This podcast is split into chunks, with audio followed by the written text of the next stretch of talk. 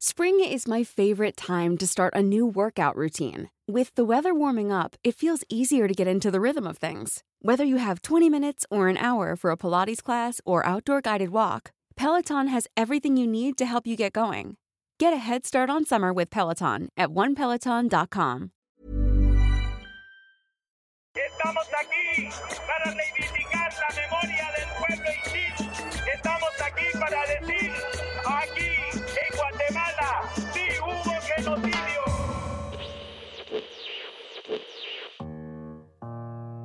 Bienvenidos a Ecos de la Advertencia. Soy Miguel Pulido, uno de los productores del podcast que hicimos entre Antifaz y la Corriente del Golfo y en el que abordamos lo que ha sucedido en la historia reciente de Guatemala, especialmente en su lucha por sacudirse la impunidad. Si llegaron hasta aquí, en este Eco de la Advertencia comentaremos el episodio 2 que se llama Conflicto Interno. Si llegaste hasta aquí y no lo has escuchado, haz una pausa, ve, escúchalo y cuando regreses podrás entender mejor la conversación que Andrés Torrescheca ha preparado con personalidades de distintos países del continente. ¿Quiénes te acompañan y de qué tratan, Andrés? Para este eco quisimos profundizar en cómo Guatemala no está sola en este, en este rol que ha tenido Estados Unidos y cómo es que Estados Unidos ha logrado distorsionar la historia de otros países a través de sus diferentes intervenciones. Desde Guatemala nos acompañó Jorge Santos, quien nos platicó cómo fue vivir eh, su adolescencia y su juventud dentro de un país en conflicto, pero también desde Colombia, Paula Aguirre Ospina nos compartió sus reflexiones sobre el actual rol que tiene Estados Unidos en la política de su país. Además, desde Estados Unidos, Maureen Mayer, directora de WOLA, eh, nos pasó su reflexión sobre cuáles han sido los demás efectos que ha tenido Estados Unidos en otros países de América Latina. Este podcast lo, conduje junto con Daniela Malpica y reflexionamos también sobre cuál ha sido el rol que ha tenido Estados Unidos en la reciente detención del general Cienfuegos. Cuando grabamos este podcast apenas habían detenido al general en Estados Unidos y bueno, desde entonces, como ustedes saben, ha sido toda una telenovela diplomática. Pues sin más, los dejamos con esta conversación desde Colombia hasta México, pasando por Guatemala, por la vía de los Estados Unidos.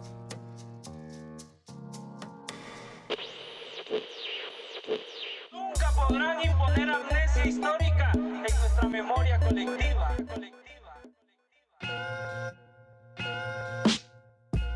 Qué gusto tenerles aquí presentes para discutir en este podcast que hemos titulado Ecos de la Advertencia y el día de hoy conduce conmigo Daniela Malpica. Hola, hola. Hola Dani, ¿cómo estás? Muy bien, ¿y tú? Muchas gracias Bien, también. por el espacio. Un gusto tenerte por acá. Y pues queremos preguntar en primer lugar eh, a Pau y a, a, Jorge, ¿qué les pareció la advertencia y qué les pareció el, el episodio 2 de la advertencia que habla sobre el conflicto interno en Guatemala? Les cuento que me gustó, me gustó mucho, más allá como de lo denso que implica pues abordar un tema tan profundo y con tantas aristas en tan poco tiempo. Creo que, que el contenido es supremamente valioso, creo que nos deja también como muchas alertas, muchas enseñanzas, muchos llamados de atención y también pues un llamado a que pensemos también esta historia desde otros países, es la importancia de contar estas historias y de darle el contenido que se le está dando. Creo que además es supremamente interesante cómo se diversifican las voces. No solamente tenemos una única persona hablando, sino que también es una participación súper diversa en la que encontramos pues una historia un poco más profunda y más compleja y más completa. Entonces, desde acá, desde Colombia, felicito el trabajo que se hizo pues en general con el podcast y con el capítulo que estamos hablando hoy. A mí, una de las reacciones que más hemos tenido en redes sociales y en otros espacios es esta sorpresa de que no se hable mucho de la guerra en Guatemala. Y, de que sea como un secreto a voces por ahí, no sé, Idubín Hernández, Lucía Xu platican estas anécdotas que ellas tienen de cómo fue que se dieron cuenta de que había guerra en Guatemala. Y me gustaría preguntarte a ti, ¿cuáles son tus recuerdos de, esos momentos siendo guatemalteco que vivió parte de ese conflicto? Mira, creo que mmm, uno, digamos, expresarme como un mestizo de capas medias, urbano, ¿verdad? Eh, de niño, por ejemplo, nuestros padres sí hacían una burbuja por no dar a conocer eh, el conflicto. Sin embargo, creo que dadas las dimensiones del mismo, esto era imposible ocultar. Recuerdo eh, cuando estaba cursando cuarto primaria, manifestaciones, una enorme huelga magisterial con manifestaciones de estudiantes de educación media. Yo estudiaba en un colegio privado y la manifestación llegó y alcanzó tal nivel que el del colegio llamaron a nuestros padres para que nos fueran a recoger y recuerdo a tan solo una cuadra de nuestro colegio estudiantes adolescentes de educación media enfrentándose a elementos de la Policía Nacional en un marco de represión muy amplio a las manifestaciones de los estudiantes y de los y las maestras. Y eso, digamos, me impactó como niño. Posteriormente, escuchar eh, los relatos de personas desaparecidas o ver las imágenes en 1982 de la quema de la Embajada de España con eh, personas dentro, campesinos, obrero, y ver la reacción de mis papás era algo que, aunque quisieran, digamos, ocultártelo, era prácticamente imposible dadas las dimensiones del proceso. Pero sin embargo ese ocultamiento creo que tenía como fundamento el miedo, el temor a que un niño, digamos, o a que la niñez guatemalteca pudiera expresarse, ¿verdad?, en ámbitos mucho más públicos había prácticamente de facto la instalación del terror y por lo tanto del el acallamiento de cualquier expresión a mí me gustaría reaccionar un poquito y rápido antes de continuar con la siguiente pregunta, este, igual nada más reflexionar tantito, ¿cómo lograron romper em, pues ese silencio, ¿no? ¿Cómo lograron vencer esa barrera de, empatía o de compasión con el conflicto por allá, eh, con las elites, por ejemplo? o si hubo un momento o todavía no se habla mucho del, conflicto aún, si es algo que persiste. Mira, yo creo que persiste, es decir, hay una continuidad en la violencia. Hay, hay digamos, quienes eh, reflexionan que Guatemala en su vida republicana tiene muy pocos periodos en los cuales conoce eh, democracia, eh, la paz, digamos, este periodo de 1944 al 54 y los acuerdos de paz, lamentablemente, la agenda que traían los acuerdos de paz fue muy poco lo que se implementó. Hay estimaciones de alrededor de un 15% de la totalidad de los compromisos. Y lo que se impuso fue la agenda neoliberal. Y con la agenda neoliberal, pues todos los mecanismos que tiene detrás para garantizar ese modelo, ese modelo económico. Pero yo creo que han habido momentos claves y yo creo que aquí es importante rescatar eh, la valentía de las víctimas del conflicto armado interno, su capacidad para continuar en la búsqueda de justicia, de esclarecimiento de los hechos. Creo que mm, evidentemente el ir, digamos, eh, obteniendo ciertos logros institucionales, la llegada de la doctora Claudia Paz y Paz a la fiscalía es clave, ¿verdad? Con todo su equipo, equipo de jóvenes además, eh, lo cual es importante, nos daba muestras de un quehacer político distinto. Pero también en la Corte Suprema de Justicia llega a la Cámara Penal un reconocido eh, jurista, el doctor eh, César Barrientos, quien también, digamos, hace impulsos dentro de la Corte Suprema de Justicia que van conduciendo efectivamente a garantizar ciertos logros dentro del sistema de justicia. Y creo que lo que yo puedo terminar diciéndote como reflexión es que de manera paralela que iba avanzando el sistema de justicia, la sociedad guatemalteca también fue rompiendo el miedo. Y el 2015 es la mejor expresión y ejemplo de ello. Las movilizaciones masivas iban de la mano de las investigaciones que tanto la CICIG como el Ministerio Público iban impulsando. Qué interesante esto que, dices, ¿no? De las generaciones jóvenes integrándose con Claudia Paz y, este, esta renovación en la Suprema Corte y cómo van avanzando de la mano. Pau, eh, para ti me gustaría preguntarte, em, pues se dice que solo Colombia ha tenido un conflicto pues más largo que el guatemalteco y de hecho que es, es un conflicto que apenas va terminando. ¿Cómo vincularías tú este proceso de Guatemala con el de tu país, el de Colombia?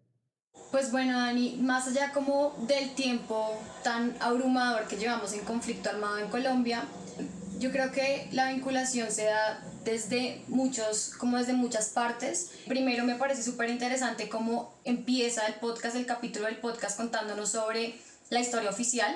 Por ejemplo, en el caso colombiano se ha construido recientemente como derivado del acuerdo de paz la oportunidad de construir esta, esta historia desde otras aristas, ¿no? Entonces surge a partir de la firma del acuerdo de paz la Comisión de la Verdad, en donde vienen haciendo desde hace un par de años un trabajo pues monumental trayendo las voces de diferentes personas, desde diferentes frentes, diferentes víctimas, de todos los temas que atravesaron nuestro conflicto o que han venido atravesando nuestro conflicto armado, que pues finalmente sigue siendo el más largo porque seguimos teniendo la guerrilla más vieja del continente incluso ya en estos momentos para que posteriormente cuando salga este, este informe de la Comisión de la Verdad podamos traer también otra verdad, ¿no? Otra historia, otra historia oficial, una historia oficial que nos permita ver tal vez esas, esas aristas que se nos han escondido en lo que creemos que ha pasado en nuestro conflicto armado interno y que finalmente además va a terminar siendo una historia oficial institucional porque pues es una institución que crea el acuerdo de paz. Entonces yo creo que eso también es, es una, es una parte muy interesante de, de lo que pasa acá en construcción de historia también eh, respecto a lo que decías inicialmente, pues a, la duración de nuestro conflicto armado interno, esto también viene con la creación pues de guerrillas, de grupos paramilitares, haciendo un poco como el paralelo entre Guatemala y Colombia. Yo creo que hay algo como interesante que vale la pena diferenciar y es que lo como escuchábamos en el capítulo, de la advertencia. En el caso de Guatemala surgen estos grupos paramilitares como un poco desde el empresariado, ¿no? Entonces vemos este papel de los empresarios que deciden pues tomar este, este rol dentro del conflicto, armándose y pues financiando un montón de, de atrocidades que vienen pues como ocurriendo posteriormente. Pero para el caso colombiano nosotros tenemos el fenómeno del paramilitarismo supremamente reciente también, pues es un, es un fenómeno que sigue dándose en Colombia pero esto viene surgiendo desde otras aristas de la sociedad, que son los terratenientes, que son estas personas pues que tienen una cantidad enorme eh, de tierras en el país, también tenemos campesinos que se vuelven paramilitares, tenemos ganaderos que se vuelven paramilitares, también hay un actor muy interesante acá que es el de los esmeralderos, que son estos, estas personas que pues están interesados en el negocio de las esmeraldas en Colombia, también se, se unen al fenómeno paramilitar. Y por otro lado, pues todo esto viene atravesado y financiado en gran parte por el narcotráfico como un factor que pues nunca deja de atravesar la historia colombiana. A mí me gustaría eh, reaccionar un poco a lo que dices, Pau, y intentar hilarlo con lo que comentaba Jorge y los propios procesos que se están viviendo. Y creo que un elemento clave que no logramos abordar con mucha profundidad en el podcast es el tema de las comisiones de la verdad y lo importante que pudo haber sido en, Guatemala la Comisión de Esclarecimiento Histórico. Preguntarte primero, Pau, ¿cuál es la expectativa que hay de la lectura de esta Comisión de la Verdad? ¿De qué se espera que, que resuelva o qué dudas espera que pueda atender? Y en el mismo sentido a Jorge preguntarle de esas resoluciones que hay de la Comisión de la Verdad, ¿qué se sigue negando dentro de Guatemala a pesar de que exista esa comisión? Yo empiezo contándote un poco sobre las expectativas. Yo creo que las expectativas son muy altas y el reto es aún más grande, ¿no? Pues como hablábamos ahorita antes, tenemos un conflicto que ha durado demasiados años, mucho tiempo. Entonces, pues imagínense el mandato de una comisión de la verdad de tan solo tres años para que en un informe nos cuenten lo que ha pasado en más de 60 años de conflicto. Entonces, pues el reto es enorme, eh, la expectativa es muy alta, porque además el ejercicio de las comisiones de la verdad me parece más allá como de la creación de historia y de aportarle a la construcción como en general de, de, lo que creemos que ha pasado en nuestros países, además creo que aporta a un pilar muy esencial como en general de los procesos de justicia transicional, que es al pilar de la memoria. Yo creo que es algo súper valioso como apostarle a creer en que estas comisiones pueden construir memoria en nuestros países, eh, también para que esto se una a las próximas generaciones y que esto no sea desconocido y como que la ignorancia de nuestra historia no nos permita como pecar de inocentes en lo que ha venido pasando en nuestros países. Y entonces por eso yo creo que los papeles de las comisiones de la verdad son muy importantes en la construcción de historia, en la construcción de memoria. Claro, el reto es gigante, em, son tres años, los tres años se cumplen este año además, entonces pues el escenario es de demasiada prisa por sacar un, gran informe que seguro lo van a sacar. Tenemos un grupo de comisionados y comisionadas que es espectacular y que además tenemos un factor muy importante en la conformación de los comisionados y comisionadas y es que participan incluso víctimas de este conflicto. Entonces vamos a tener una, una, diversidad de visiones de lo que pasó en nuestro conflicto armado que nos va a permitir conocerlo a futuro. De hecho, en 2018 se dio como obligatoria la eh, materia de historia en las escuelas de nuestro país. Entonces yo creo que esto puede articularse de una forma muy interesante para que el resultado de este informe de la Comisión de la Verdad pueda nutrir la cátedra o la clase de la materia de historia eh, para las futuras generaciones. Mira, yo creo que es importante mm, hacer eh, un rescate de eh, los propios esfuerzos que desde organizaciones sociales y populares, de las propios familiares de las víctimas se estaba dando. Posteriormente, digamos, la conformación del grupo de apoyo mutuo, que era un grupo de familiares, ¿verdad?, de detenidos desaparecidos, exigiendo el aparecimiento de sus familiares. Todo eso va a ir concretando eh, una cantidad de información que una vez culminado el conflicto armado, va a dar paso a que de manera inicial el proyecto de recuperación de la memoria histórica interdiocesano impulsado por la propia Iglesia Católica tenga una base sobre la cual, digamos, eh, iniciar su trabajo. El informe que produce este proyecto de la Iglesia Católica, conocido como Guatemala Nunca Más, va a ser el primer gran aporte en términos de comisión de la verdad en el país. Y ahí empiezan a esbozarse lo que muy probablemente la sociedad guatemalteca ya sabía, pero que se va a destapar en todas sus dimensiones. Los actos de genocidio, los mecanismos del terror, por ejemplo, ¿verdad? Los efectos psicológicos sobre la sociedad, lo que implica el terror en la organización y la movilización de la sociedad. Y posteriormente la Comisión para el Esclarecimiento Histórico, pues va a ser este enorme aporte, ¿verdad? Como una comisión eh, impulsada desde el propio sistema de las Naciones Unidas, ¿verdad? Como el mecanismo que se deriva de los acuerdos de paz para el esclarecimiento de la verdad. Y va a dar cuenta efectivamente de los hechos acaecidos durante el conflicto armado. Un hecho que nos va a dar cuenta del proceso de negación y de revisionismo histórico que hay a estos hechos, ¿verdad? En el país, es que el presidente de la República de turno, ¿verdad? Álvaro Arzú, un miembro de la oligarquía guatemalteca, no va a recibir el informe de la Comisión para el Esclarecimiento Histórico. Entonces iba a quedar como un archivo, digamos, yo me imagino que el pensamiento de los oligarcas en el país era que se iba a quedar efectivamente archivado y no contaban con la capacidad de las víctimas y de los pueblos en ir, digamos, armando todo un proceso de eh, búsqueda de justicia y de recuperación de la memoria histórica. A mí esto me parece central, porque lo que vamos a tener con la llegada de Otto Pérez Molina y lo que ya hoy es considerado una estructura criminal a través de un partido político que llegó al poder político en el país, lo que va a hacer es hacer retroceder todos esos avances que se habían dado. Empiezan a negar el genocidio, empiezan a negar las masacres y empiezan a tipificar que lo que hubo pues fue excesos como excesos hay en toda guerra y empiezan a hacer, digamos, y a formular y articular una serie de, de estrategias que van a iniciar el proceso de revisión histórica que va a culminar con negar el genocidio en el país.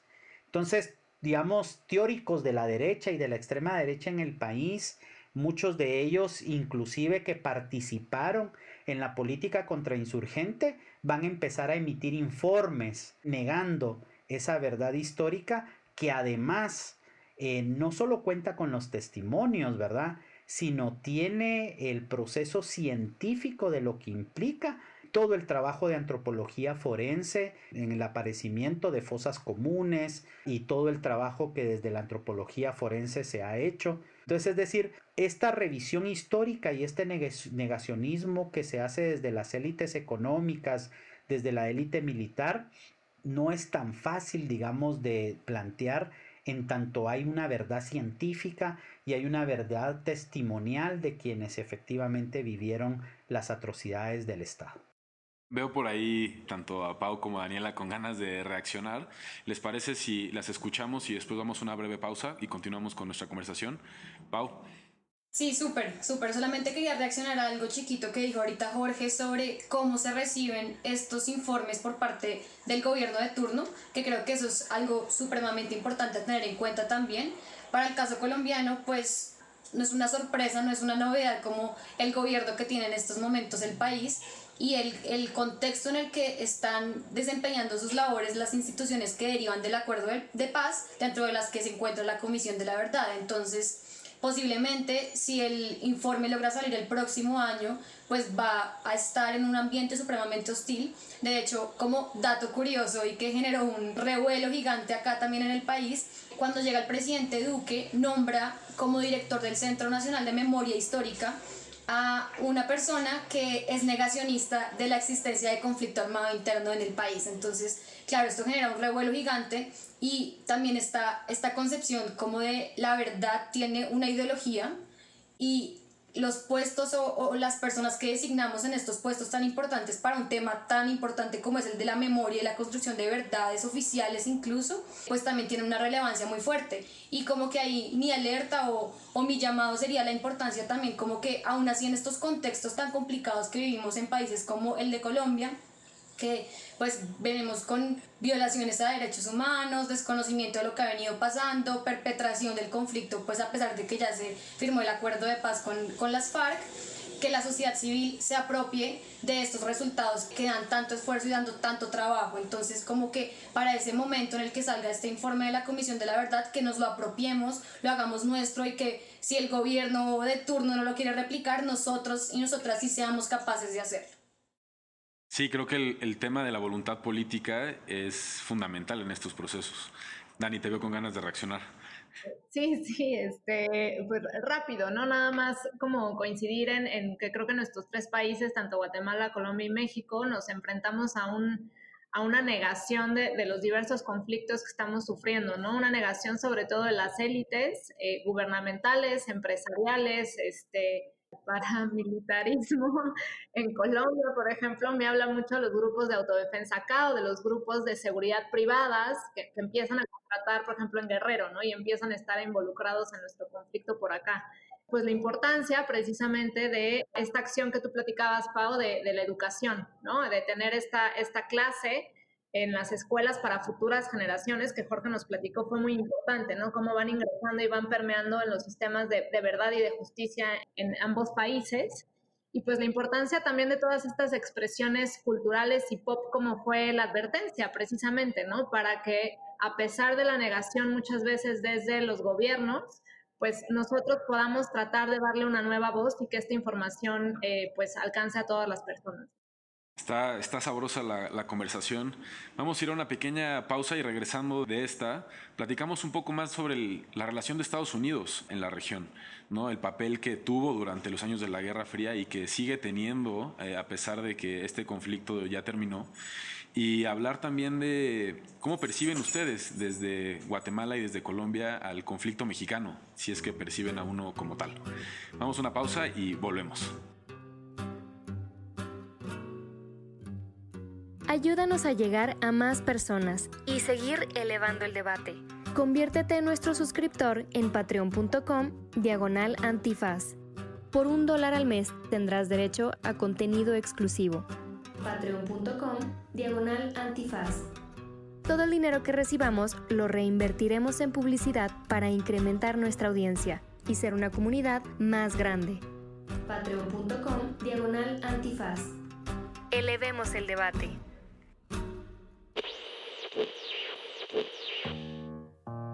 Soy Maureen Meyer, vicepresidente para programas en WOLA, la oficina en Washington para asuntos latinoamericanos. Más allá de la doctrina Monroe, donde los Estados Unidos consideró a América Latina como su zona de influencia y control, el intervencionismo de los Estados Unidos expandió dramáticamente durante la Guerra Fría por la preocupación que tenía el gobierno de los Estados Unidos sobre la influencia de la Unión Soviética en América Latina. Las consecuencias fueron destrozosas para la democracia y los derechos humanos en la región.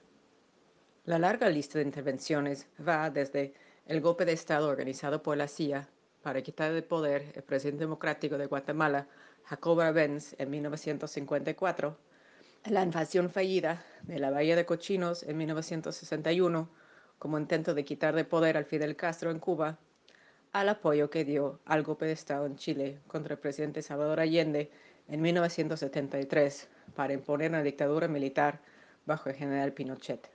Durante las 70 los Estados Unidos fue instrumental en imponer juntas militares en casi todos los países de América del Sur, con el resultado de miles de personas asesinadas, desaparecidas, encarceladas y torturadas.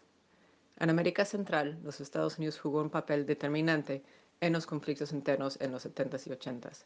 En Guatemala, apoyó al gobierno militar en su política de tierra arrasada contra grupos insurgentes, enfocándose a la población indígena y resultando en la muerte de más de 200.000 personas.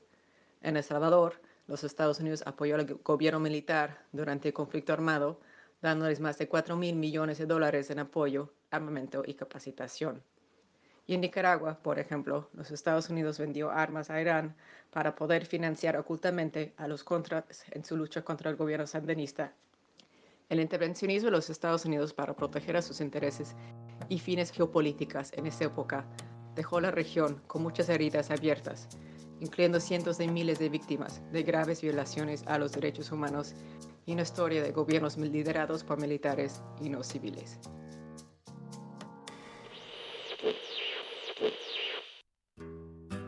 Pues regresamos de, de, la pausa para seguir conversando en este programa Ecos de la Advertencia.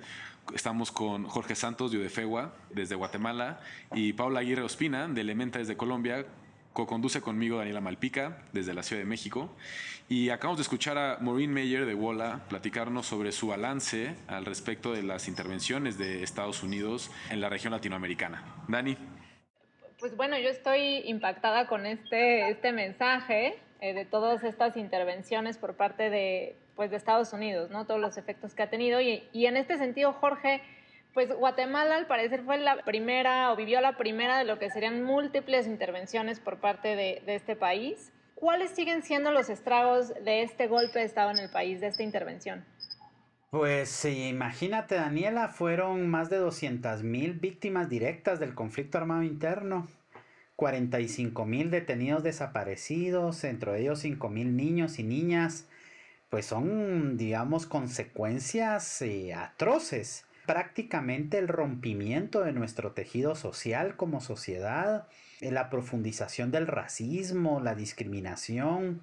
Y yo creo que mm, tiene consecuencias que todavía no podemos dimensionar en su gran totalidad, ¿verdad? Y creo que sí se requiere, digamos, de una expresión muy fuerte de acompañamiento y de apoyo a la sociedad guatemalteca por parte de la comunidad internacional para poder salir, digamos, de estas, de estas implicaciones. Creo que la presencia de Estados Unidos en Guatemala además sigue siendo muy grande en términos de el peso que tiene la palabra y la acción, digamos, de la embajada que está acreditada en el país es muy grande y nos parece a nosotros que no permite que efectivamente una sociedad como la guatemalteca pueda construir su propio modelo de desarrollo, su propio modelo de democracia, su forma de gobernanza y demás. Eh, y ahora más recientemente yo diría que hay una especie, yo le llamaría como de doble moral desde la posición de Estados Unidos en términos de tener momentos en los cuales, ¿verdad?, acompaña las luchas contra la corrupción, contra la impunidad, pero en otros momentos acompaña a estos grupos que son quienes en definitiva han ideado este modelo para que la corrupción la impunidad y la violencia subsisten en en el país. Hay flujos de cooperación muy grandes desde Estados Unidos y creo que, y ese es un llamado, digamos, en términos generales, es necesario repensar los términos en los cuales los países cooperan, en los términos en los cuales nos hacemos, digamos, presentes y solidarios frente a las posibilidades de desarrollo de otros países. Sin lugar a dudas, no puede seguir siendo bajo los mecanismos que Estados Unidos ha ideado para nuestra región. Sin duda creo que cuando hablas del el rol de Estados Unidos tan vigente, creo que le estás hablando a prácticamente, si no es que todos los países de América Latina. Y en ese sentido me gustaría preguntarte, Pau, que te veo este, asentar con todo lo que dice Jorge, ¿cómo es que influyó Estados Unidos en el caso colombiano y cómo es que sigue influyendo ahora en el proceso de, de reconstrucción de paz eh, que se está dando en tu país? Pues como lo escuchábamos en el audio, no nos sorprende tampoco realmente como el papel desestabilizador que tiene o que ha tenido Estados Unidos en toda nuestra región y también pues la influencia que tiene en todo el mundo, como que, que ni siquiera solamente enfocado en nuestro continente, sino en todo el mundo, dando línea a todas las políticas. Si bien en Colombia no pasó lo que pasó en países como Guatemala o que pasó como en Argentina, en Chile, respecto a, a una intromisión directa en los procesos electorales eh, con la instauración de dictaduras. En Colombia el papel de Estados Unidos ha jugado de otra manera y sigue jugando eh, al día de hoy. Me parecía muy interesante como en el, en el podcast, en, en la advertencia, nos contaban como sobre Guatemala y su posición geográfica súper estratégica para los intereses de Estados Unidos. Colombia tiene la misma situación. Colombia es el país más al norte de Sudamérica, entonces también geográficamente es un país que sirve perfectamente para los intereses de control de Estados Unidos hacia el resto de Sudamérica. Y esto ha venido acompañado pues de la situación de cultivos en Colombia de coca, que sabemos que en Colombia pues es el país del mundo con mayor cantidad de cultivos de hoja de coca y sabemos cuál es el país del mundo que más consume cocaína en el mundo. Entonces, esto ha generado que la intromisión en nuestra política eh, nacional ha sido directa durante todos estos años de guerra contra el narcotráfico que pues finalmente sabemos que es una guerra realmente contra las personas afectando a poblaciones supremamente vulnerables.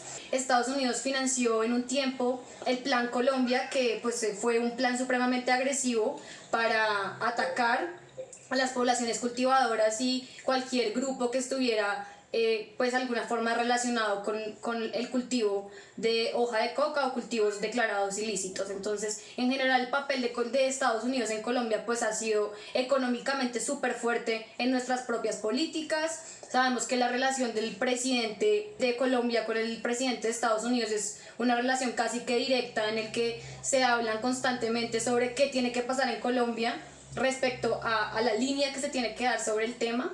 Y pues esto no fue ajeno a estos años de conflicto armado en el que Estados Unidos siempre estuvo muy al tanto de lo que estaba pasando acá, incluso al momento de firmarse el acuerdo de paz se preguntaban como desde los sectores de opinión como qué va a pensar Estados Unidos sobre la firma de un acuerdo de paz con un grupo que estaba declarado como grupo terrorista, como un grupo que además exportaba cocaína a Estados Unidos. Todo el tiempo, casi que como os escuchaba también en el capítulo, el fantasma del comunismo en la región, nosotros también tenemos el fantasma de Estados Unidos en la región de una forma ahí constante y como respirándonos en la nuca todo el tiempo que, creo que es un fantasma muy vivo, ¿no? Este, por ejemplo, acá en el caso mexicano hay un caso muy concreto, ¿no? De, una intervención de la, pues la DEA, ¿no? Que todo el tiempo está interviniendo en esta guerra contra el narcotráfico y que por una filtración desafortunada en un pleito territorial entre dos grupos acá en México, hubo una, le conocemos como la masacre de Allende, ¿no? Donde hubo 60 personas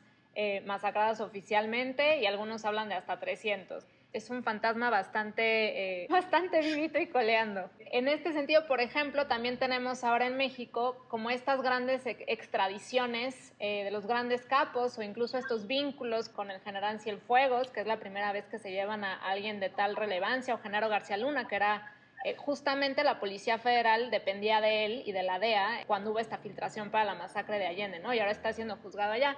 Pero relacionándolo un poquito con el caso colombiano, Pau, me gustaría preguntarte, uno, ¿qué efecto tuvo? Porque yo sé que Colombia también tuvo extradiciones eh, a Estados Unidos y que esto en algún momento puso en jaque eh, estos primeros acuerdos de paz.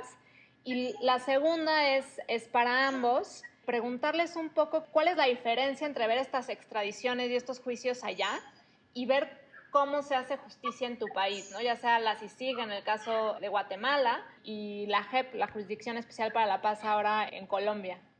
Pues bueno, respecto a, a, lo último que decías, Dani, en cuanto al tema de extradiciones, pues sabemos que el tratado eh, que existe entre Colombia y Estados Unidos eh, es muy claro respecto a qué personas y qué tipo de delitos se tienen que extraditar a Estados Unidos.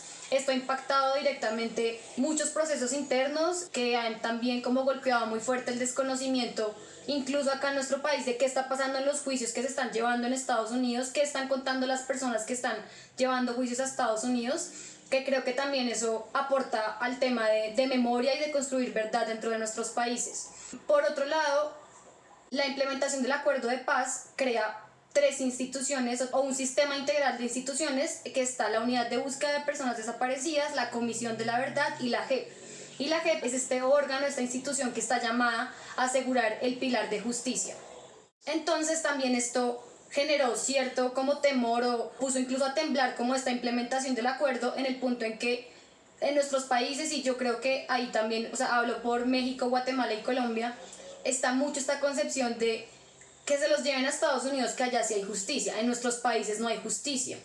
Entonces, esa desacreditación también de esta institución que está llamada a crear justicia y tiene incluso un mandato de 10 años para poder asegurar que esto se dé de la mejor forma, también se pone en entredicho cuando creemos que solamente Estados Unidos tiene ese rol de justiciero y de asegurar que las personas que cometieron cualquier tipo de delito sean, puedan ser juzgadas eh, en Estados Unidos. Entonces, el papel incluso de Estados Unidos afectó, o la existencia de Estados Unidos como país que asegura justicia, eh, afectó incluso en ese momento la implementación del acuerdo de paz y hoy sigue siendo un tema recurrente cada vez que pasa algo con temas relacionados a justicia eh, en la JEP. Jorge, ¿y en Guatemala? Mira, yo creo que eh, Paula nos coloca sobre una verdad que está ahí, ¿verdad? Es decir, hay una percepción general que eh, qué bueno que se los lleven a Estados Unidos porque allá sí hay justicia, allá seguramente van a cantar para decir lo que se conoce como la verdad y van a decir. Sin embargo, yo creo que para el caso guatemalteco tenemos una, una diferencia que no es menor y que tal vez sea de, de lo exportable que, tenemos, si, si es eh, permitido la palabra. Miren, no fue poca cosa en el sentar en el banquillo de los acusados al jefe de Estado de facto, que cometió actos de genocidio. Y no ha sido poca cosa tener sentados en el banquillo de los acusados al menos a un familiar de los ocho grupos corporativos familiares más grandes del país.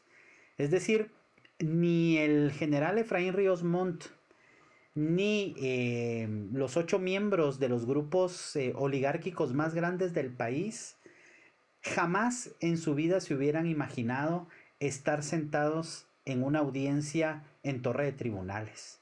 Digamos, era inimaginable. Y yo creo que eh, esto me lleva a mí a este planteamiento que Andrés hacía y que también está en la advertencia esa es la voluntad política, ¿verdad? De una institución que puede ser capaz de generar procesos de investigación y de persecución penal en los propios países. Y yo creo que, digamos, a manera de recoger estos estándares internacionales en materia de justicia transicional y lo que tiene que ver con las garantías de no repetición, va a ser muy distinto que Estados Unidos eh, suba en un avión a un general implicado en corrupción, implicado en masacres, implicado en narcotráfico y lo juzgue en Estados Unidos, a que realmente ese general sea eh, responsabilizado, digamos, bajo el sistema de justicia nacional por los delitos cometidos. En términos de garantías de no repetición, va a tener un peso el que sea juzgado en su propio país que sea en el extranjero. Y en el extranjero va a tener además, y además en Estados Unidos suele ser así, esta dimensión de, bueno, digo lo que tengo que decir, responsabilizo a otras personas y por mi colaboración, pues solo voy a purgar una cantidad de eh, años en cárcel y regreso a mi país y seguramente voy a regresar enriquecido, nuevamente me voy a instalar con los grupos de poder y puedo volver a hacer prácticamente lo mismo por lo cual fui juzgado en otro país. Para mí, digamos, eso es tal vez la diferencia. Tuvimos también la, mm, diría yo, ventaja de contar con la Comisión Internacional contra la Impunidad en Guatemala y cómo, digamos, esta comisión, este experimento importantísimo, tan potente en el país, cómo permitió, digamos, hacer eh, avances significativos en cuanto a investigación criminal se, se refiere. Me gustaría decir algo reaccionar a algunas cosas que ustedes mencionaron, porque creo que México está viviendo una película que ustedes ya vieron, o una película que ustedes, por la que ustedes ya quizás hasta se saben el final. Y es hasta frustrante escucharles y ver lo que está pasando en el país. Por ahí, en, en, algunos de los casos eh, guatemaltecos, corrígeme si me equivoco, Jorge, como el de la masacre de las dos R's, hubo un proceso que empezó en Estados Unidos. Y no necesariamente es el mismo proceso que le interesa a Guatemala. Lo mismo que está pasando con Genaro García Luna o Salvador Cienfuegos, son procesos que tienen que ver con tráfico de drogas o este, cohecho, sobornos, corrupción, pero que no necesariamente van a resolver situaciones de verdad, reconciliación, justicia por violaciones graves a derechos humanos. Entonces sí creo que ahí la, exportabilidad de, de los aprendizajes guatemaltecos es bien importante. Y la otra que creo que es como el actor que siempre está presente que mencionaba Paula, que es el, narcotráfico y el apoyo económico para combatir el narcotráfico. O sea, el Plan Colombia en México se llama Iniciativa Mérida. Y la iniciativa Mérida ha generado un montón de distorsiones en torno a cómo los mexicanos entendemos el rol del crimen organizado, las Fuerzas Armadas de Estados Unidos. Entonces, me gustaría preguntarles, ¿cómo es que ustedes perciben el caso mexicano desde sus países? Eh, cómo es que se habla desde sus trincheras de lo que es el conflicto mexicano, si es que es un conflicto, y qué, lecciones o aprendizajes, recomendaciones o tips nos podrían regalar. Vean, primero nosotros en Guatemala creo que tenemos una relación muy cercana desde, digamos, el conflicto armado interno y lo que México hizo en términos de refugiar a más de un millón y medio de personas guatemaltecas en su país. Entonces eso nos acerca muchísimo y siempre estamos volteando a ver hacia México. Y entonces tenemos como varias visiones. Una, por ejemplo, lo importante que ha resultado para los pueblos indígenas en casi toda América Latina, pero particularmente para Guatemala, el levantamiento zapatista, por ejemplo. Un primero de enero, ver cómo wow, nosotros estamos terminando nuestro conflicto armado y de pronto aparece, ¿verdad?, el Ejército eh, Zapatista de Liberación Nacional con toda su propuesta, ¿verdad?, el fortalecimiento de la comunidad. Creo que lo vemos, digamos, en esa, en esa dimensión.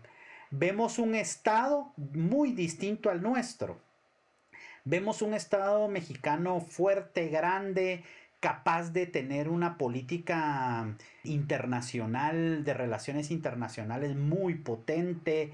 Y México siempre ha tenido esta, esta especie de ser capaz de albergar a todas las fuerzas mundiales. Y entonces como que en México no pasara nada, ¿verdad? Es una percepción de que no pasara nada cuando en realidad está sucediendo muchísimo de todo.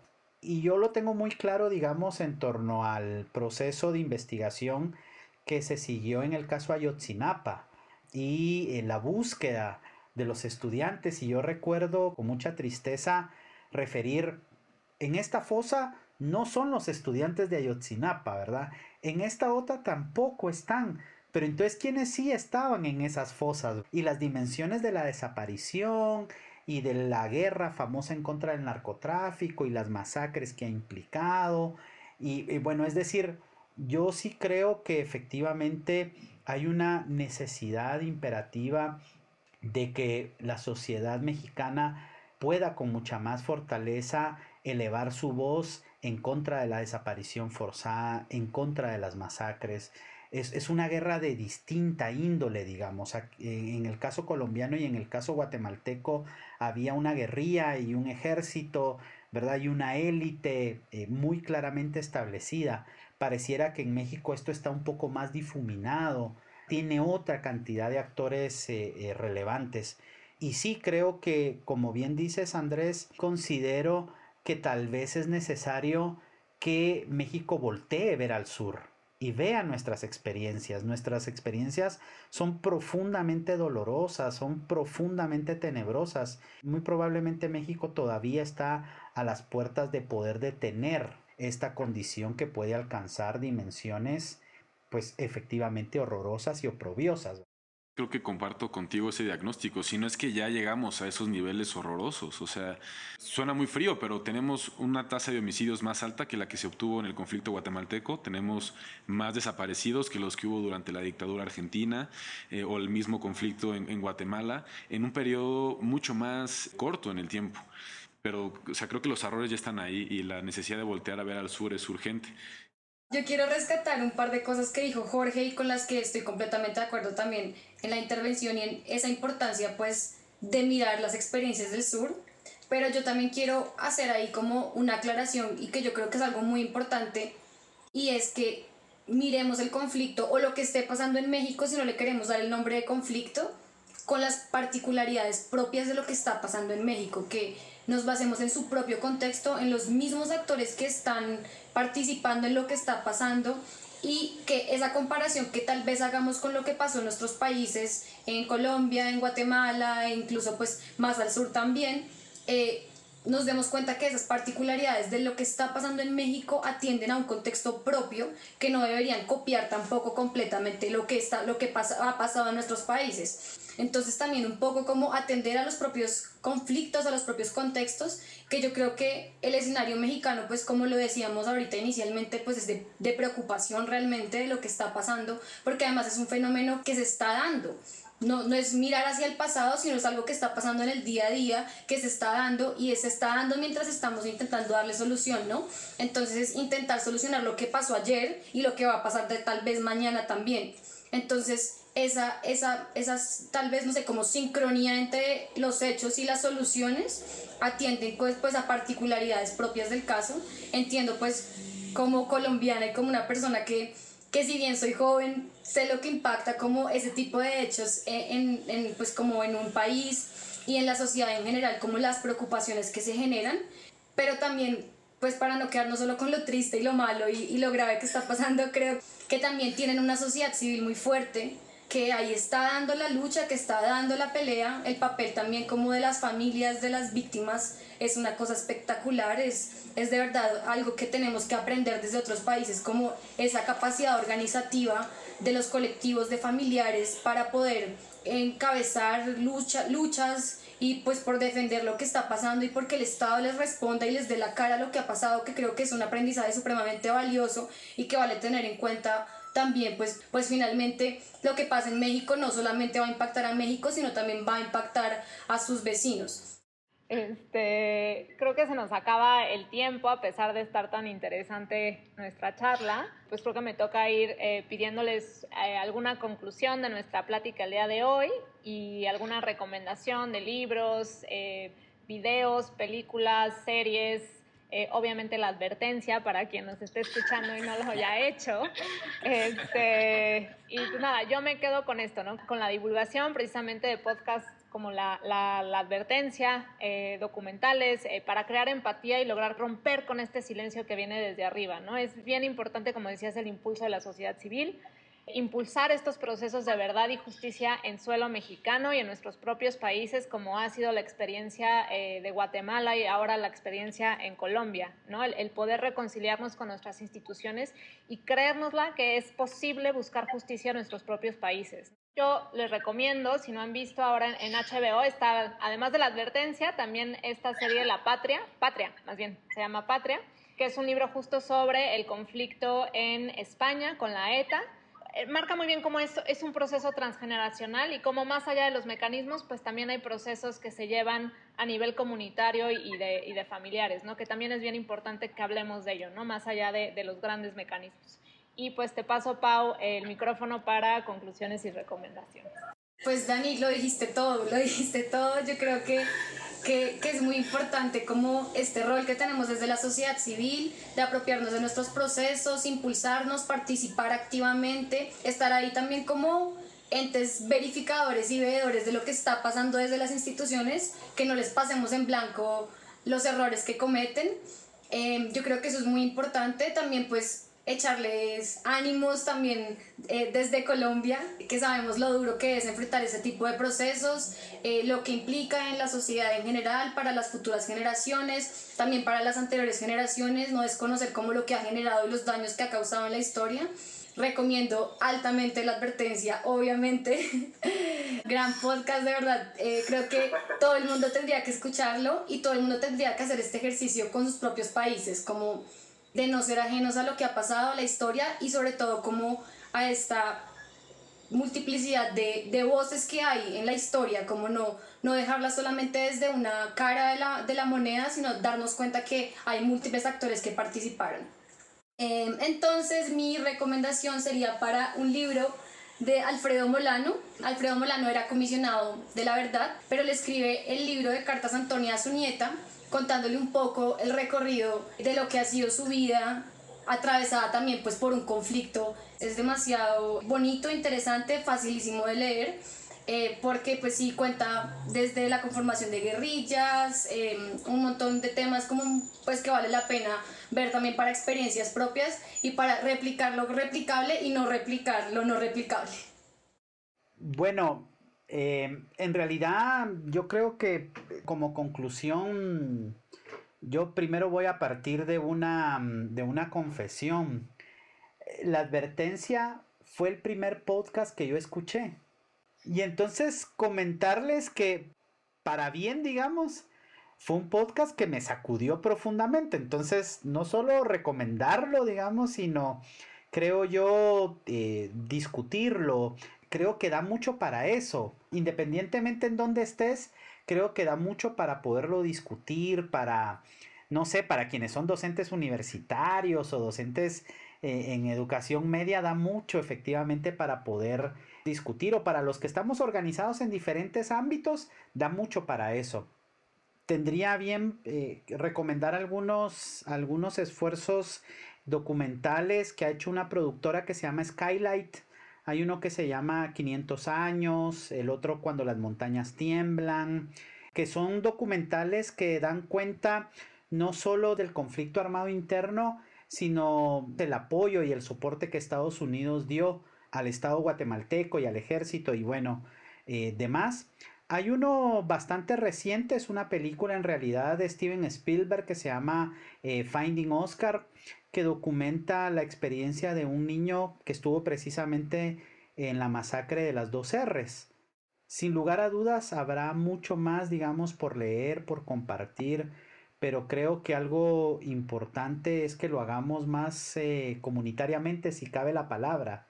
Es decir, que, que, podamos ser capaces de discutirlos en nuestras familias, con nuestros amigos, en nuestras organizaciones, en esto que estamos haciendo el día de hoy, ¿verdad? México, Colombia, Guatemala, sin lugar a dudas, eh, me imagino yo que habrán muchos otros compañeros y compañeras latinoamericanas que estarían ansiosos y muy prestos a, a replicar esta experiencia de intercambiar y compartir, porque efectivamente somos eso, ¿verdad? Somos una región y, y pues además una muy linda región, digamos, con sus pueblos y demás. Así que esa es mi, mi conclusión.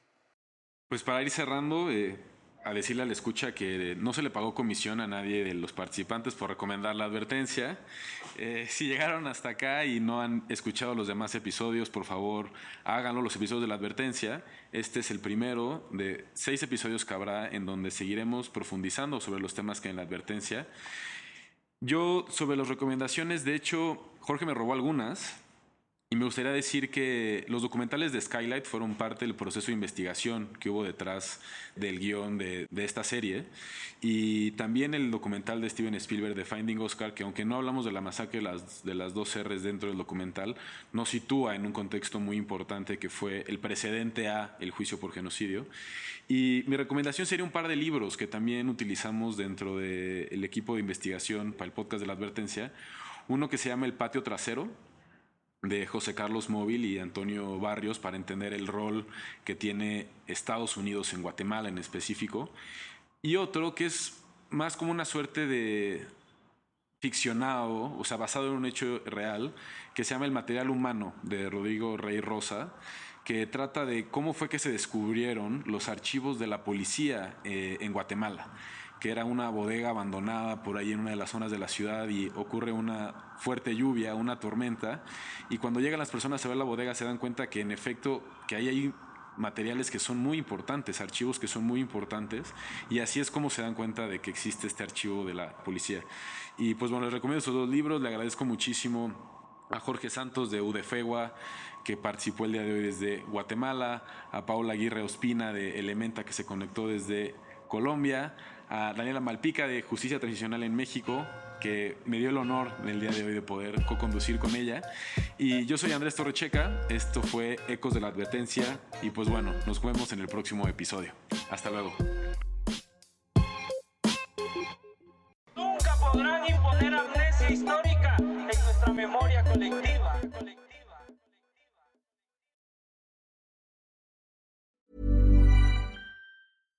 How would you like to look five years younger? In a clinical study, people that had volume added with Juvederm Voluma XC in the cheeks perceived themselves as looking five years younger at six months after treatment. Look younger, feel like you. Add volume for lift and contour in the cheeks with Juvederm Voluma XC. Reverse signs of aging by adding volume to smooth laugh lines with Juvederm Volure XC. For important safety information and to find a licensed specialist, visit juvederm.com. That's J U V E D E R M.com. Not for people with severe allergic reactions, allergies to lidocaine, or the proteins used in Juvederm. Common side effects include injection site redness, swelling, pain, tenderness, firmness, lumps, bumps, bruising, discoloration, or itching. There's a risk of unintentional injection into a blood vessel, which can cause vision abnormalities, blindness, stroke, temporary scabs, or scarring. Talk to a licensed specialist to find out if it's right for you.